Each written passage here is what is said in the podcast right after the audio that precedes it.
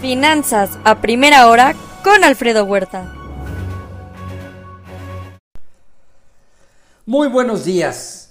En el tema COVID, son más de 590 millones el total de infectados en el mundo. Este fin de semana promediaron casi un millón de nuevos casos por día. Estados Unidos cerca de 100 mil. Ya son más de 12.450 millones de dosis aplicadas en el mundo. Estados Unidos a un ritmo diario de vacunación de 170 mil, China 829 mil y México no tiene registro. Día 159 de la guerra, Vladimir Putin dice que su armada obtendrá pronto misiles hipersónicos. Primer banco, barco con gran ucraniano sale de Odessa. Muere empresario de granos en Ucrania por bombardeo. Rusia utiliza planta nuclear como escudo, eh, complicando la estrategia de Ucrania. Y por otro lado, inicia la gira de Nancy Pelosi en Asia sin mencionar Taiwán. China realiza ejercicios militares en estrecho de Taiwán. Sector de manufactura en China cayó en contracción durante julio mientras que servicios desacelera dentro de zona de expansión. El sector de manufactura y el inmobiliario afectan el entorno del PIB de China. Estados Unidos llega a un acuerdo de 1.740 millones de dólares con Moderna para vacunas COVID eh, actualizadas. Fuerte caída en el rendimiento de bonos a 10 y 30 años que llevó a una tasa promedio hipotecaria fija de 30 a 5.13% este pasado viernes desde 5.54 de inicio de semana. Gasto en hogares aumentó 1 por 1.1% en junio. Semana de dato de manufactura, servicios y empleo en Estados Unidos y de decisión de política monetaria del Banco de Inglaterra, entre otros. Hoy el bono a 10 años en Estados Unidos operando alrededor de 2.65 a 2.66%, 1 a 2 puntos base arriba. Con respecto a mercados de Asia Pacífico, movimientos positivos, China, Hong Kong y Japón arriba. Evergrande no cumple eh, con la fecha límite para su reestructura de 300 mil millones de dólares.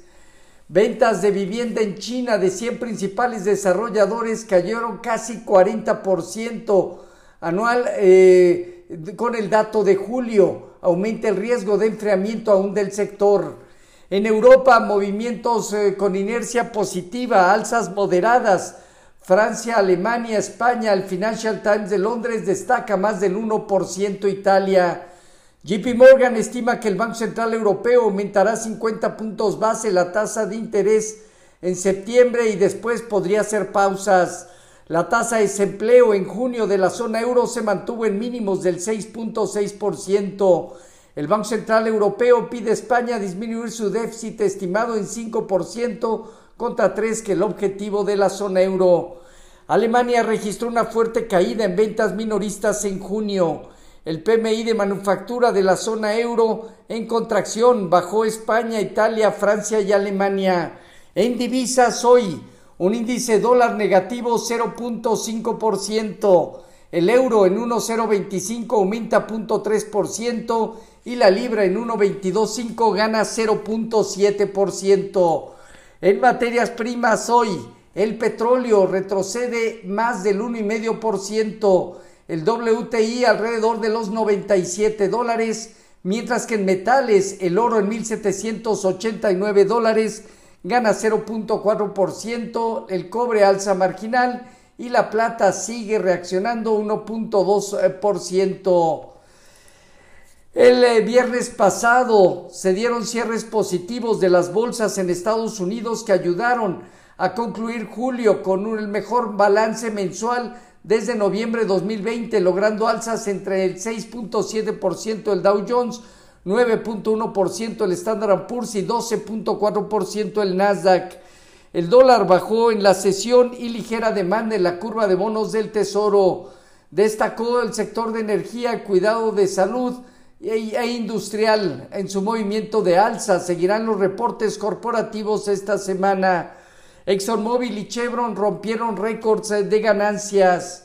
El, Dow Jones parte de los 32.845 unidades alrededor de los 33 mil, 33 mil 200 puntos, tiene fuerte prueba. En la Nasdaq en 12.390 unidades, hacia 12.600, 12.900 puntos, también tiene una fuerte prueba. Y el Standard Poor's en 4.130 unidades, cerca de 4.200, 4.250 puntos, enfrentan fuertes resistencias. El rendimiento del bono a 10 años operó arriba de 265. Hoy, repetimos, anda operando en 266.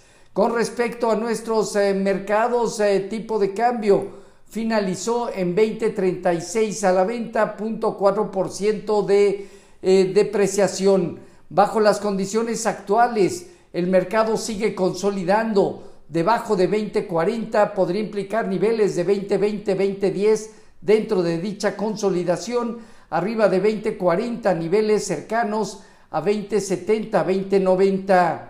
Fondeo diario, papel gubernamental y bancario en 781, latía 28 días en 808. El índice de precios y cotizaciones terminó con marginal alza para ubicarse en 48.144 unidades con una operatividad superior al promedio diario. El principal indicador parece haber encontrado alrededor de los 46.200 una zona baja y tendrá de 48.500 a 49.800 puntos zona de prueba. Tasa riesgo país de México disminuyó a 253 puntos. La utilidad de BBVA México, utilidad neta, aumentó 49.4% en el primer semestre de 2022. Crédito bancario aumentó 2.9 de tasa anual en junio, destaca crédito al consumo 5%, empresarial 1.9%, vivienda 3.4%, sin embargo, eh, se muestra desde luego con movimientos más moderados. El gasto del gobierno registró un subejercicio de 27.371 millones de pesos en el primer semestre. La recaudación de por ISR y petróleo salvaron los ingresos en la primera mitad del año. Hoy tenemos ISM de manufactura, PMI de manufactura, gasto en, construcción y emisión de bonos a tres seis meses. En la semana el PMI de servicios, ISM de servicios, balanza comercial y los datos de empleo, la nómina no agrícola y tasa de desempleo.